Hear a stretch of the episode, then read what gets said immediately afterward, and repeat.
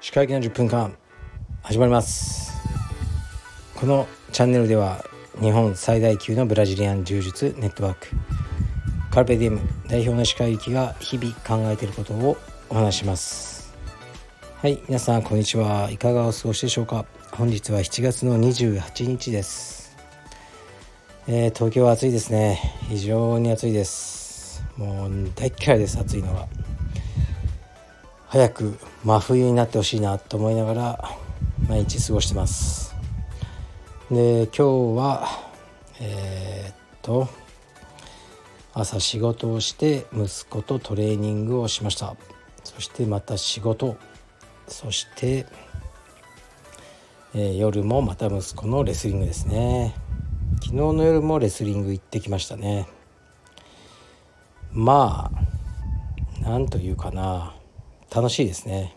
息子のレスリングを見てるのが楽しいなと思いますね。1年生のねお友達ができてくれたらいいなと思いながらもう1年ぐらい経っちゃったのかな。うん1年生はどうやらもううちのレスリングクラブには入会してくれなさそうな感じですねなかなか難しいですよねレスリングクラブにこう人が増えるっていうのは柔術っていうのはすごく、まあ、ビジネスとしてはやりやすいと思いますねレスリングに比べると。うんまあ、そういうレターもちょっと来てたんでね今今から読んでみようと思います。はいレターいきます。えーこんにちはいつも更新ありがとうございます。一つ質問させてください。柔術は大人の習い事として市民権を得ている印象ですがレスリングについてはいかがでしょうか？帯制度もなく求められる瞬発力や運動量から厳しい印象もありますがうまくモディファイすればやれなくもないのかな？と思っています。かっこマット運動をゆっくりやるなどかっこ閉じ例えばカルペディエムのようなレスリング道場が全国展開するなら今は割とブルーオーシャンかなと思っています。お手数ですがご回答よろしくお願いします。はいありがとうございます。レスリング道場ねまあちょっとねそういうお話もあったんですが関わってどうだというのもあったんですけど基本的にはうんやっぱやらないっていうことにしましたね。うんそのやらない理由は2つあって1つはもう経営としてかなり厳しいですねレスリング道場は。いろいろリサーチしたんですけどあまりしっかりとで、ね、利益が出ているような道場はないような気がしますね。あるのかもしれませんが結構難しいという印象です。どうしてもキッズレスリングだけなんですよね。大人のクラスっていうのはあまりない。でないにはねやっぱない理由があるんですよね。うん理由があってないんですよ。やっぱね大人にはあれはねしんどいんです。でしんどすぎる趣味は続かないと思いますね。柔術のような感じでこう楽しくできる競技ではない気がします。楽しくすることはできたらいいんですがその時はもうレスリングじゃなくなってしまっているような気がしますね。とにかくレスリングというのはまあ厳しい競技ですね。体力的に。昨日はあのオリンピックで銀メダリストで今ライジンとかに参戦、ね、されている太田忍さんですね。太田忍選手のインタビューをあの YouTube で見ました。多分ライジンのチャンネルだと思います。流れてきて見たんですけど非常に面白いインタビューだったのでぜひ見てほしいんですがもう地獄だと言ってましたね練習は。とにかく地獄。っていうで凄まじいあの練習の歴史でしたね。家に道場があってお父様と2人だけで1日5時間みたいなね小学校の時。あとはお姉ちゃんとだけ練習する。スタイルだったらしいです。まあねまあさっき言った1つ2つ目はうんやっぱりまあ、レスリングは今こうあの、ね、息子がやってて僕は楽しんでるんですねそれを見て。でこれがね仕事が絡むとまたいろいろうん。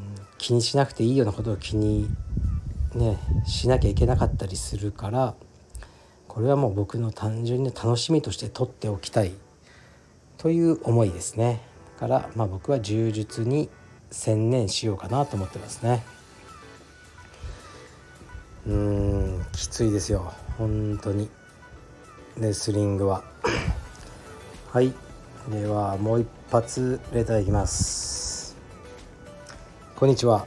アラフィフのおっさんです。最近更年期らしく高温多湿がとても辛く全身のほてり狭心症のような呼吸困難の発作。不眠食欲低下などに苦しんでいます。落ち着いている時は柔術もできるのですがいつ具合が悪くなるか分からず不安な気分です。医者にはよくあることと簡単に言われ漢方薬で様子を見ろと言われていますが気持ち程度しか改善されません。何か知っていることなどありましたら教えてほしいです。よろしくお願いします。はいありがとうございます。まず知ってることはありません。すいません。そしてこの方の症状これは全て僕にも当てはまりますね。僕も体が割としんどい。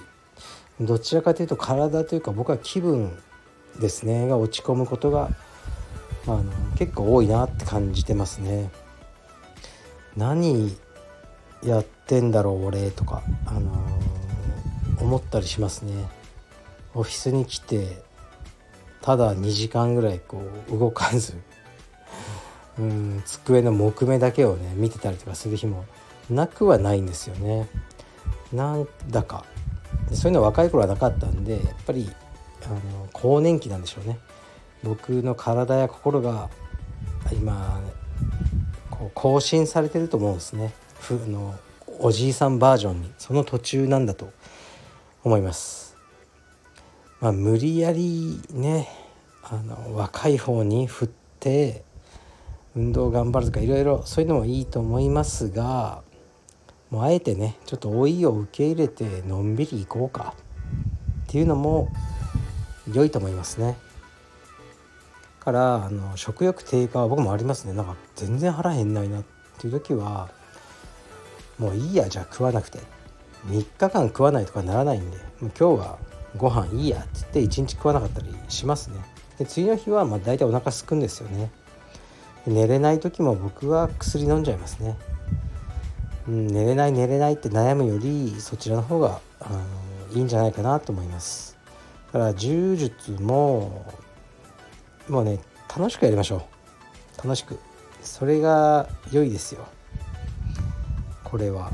でこの方の文章を読むと落ち着いている時は柔術もできるのですがいつ具合が悪くなるか分からず不安な気分です。いやそんな気持ちでね呪術やる必要ないと思いますね。とりあえずゆっくり休む。2週間ぐらい何もしなくてゆっくり休むっていうのはどうでしょうか？僕は今週は週3回充実をやりました。珍しく。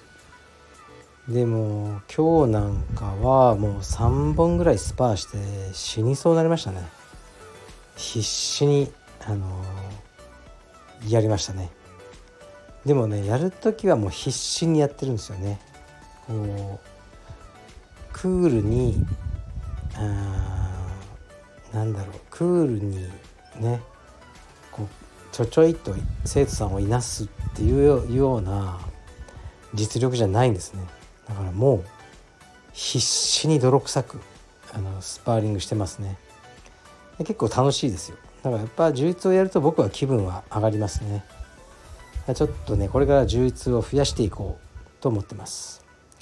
でそれからおすすめはあまああの全然、ね、大したことないあの、ね、提案なんですけどなんかねやっぱ趣味を持ちましょうか。その趣味も、うん、人と関わらなくていい一人でできる趣味っていうのがいいと思います。これをねあの持つと割といいですよ。一人でいる時間に、ね、悶々としちゃうぐらいならうん仏像を彫るとかね。本当に。とかなんだろう。もうゲームとかでもいいんじゃないですか。テレビゲームとかクワガタを育てるとか。そういうねあの趣味を持って一人の時間をあまり自分の内面を見つめすぎないようにしましょう。僕で言うとあ読書ですね。もうシンプルですけど一人にいる時は読書をしてあの時間を潰してるっていう感じですね。はい。なんだかしんみりとした回になってしまいましたがうん。そうですね。もう夏はね疲れてるんでこんな感じでいこうと思います。で僕は今日夜ね息子のレスリング連れてって、ね、帰ってきてかなり遅い時間からえー、っと長野県？長野県かな？いや山梨県かな？にちょっと行ってきます。2泊3日で宿を取ってるのでそこでのんびりとしてきます、まあ、あまりね涼しい場所じゃないんですけど八ヶ岳みたいな、あののんびりして東京から離れようと思います。ですからあ、まあ、収録もお休みしようかなと思いますね。そういう時間を作ってのんびりと生活してみたらいかがでしょうか。はい。じゃあ暑いので皆さんお気をつけください。失礼します。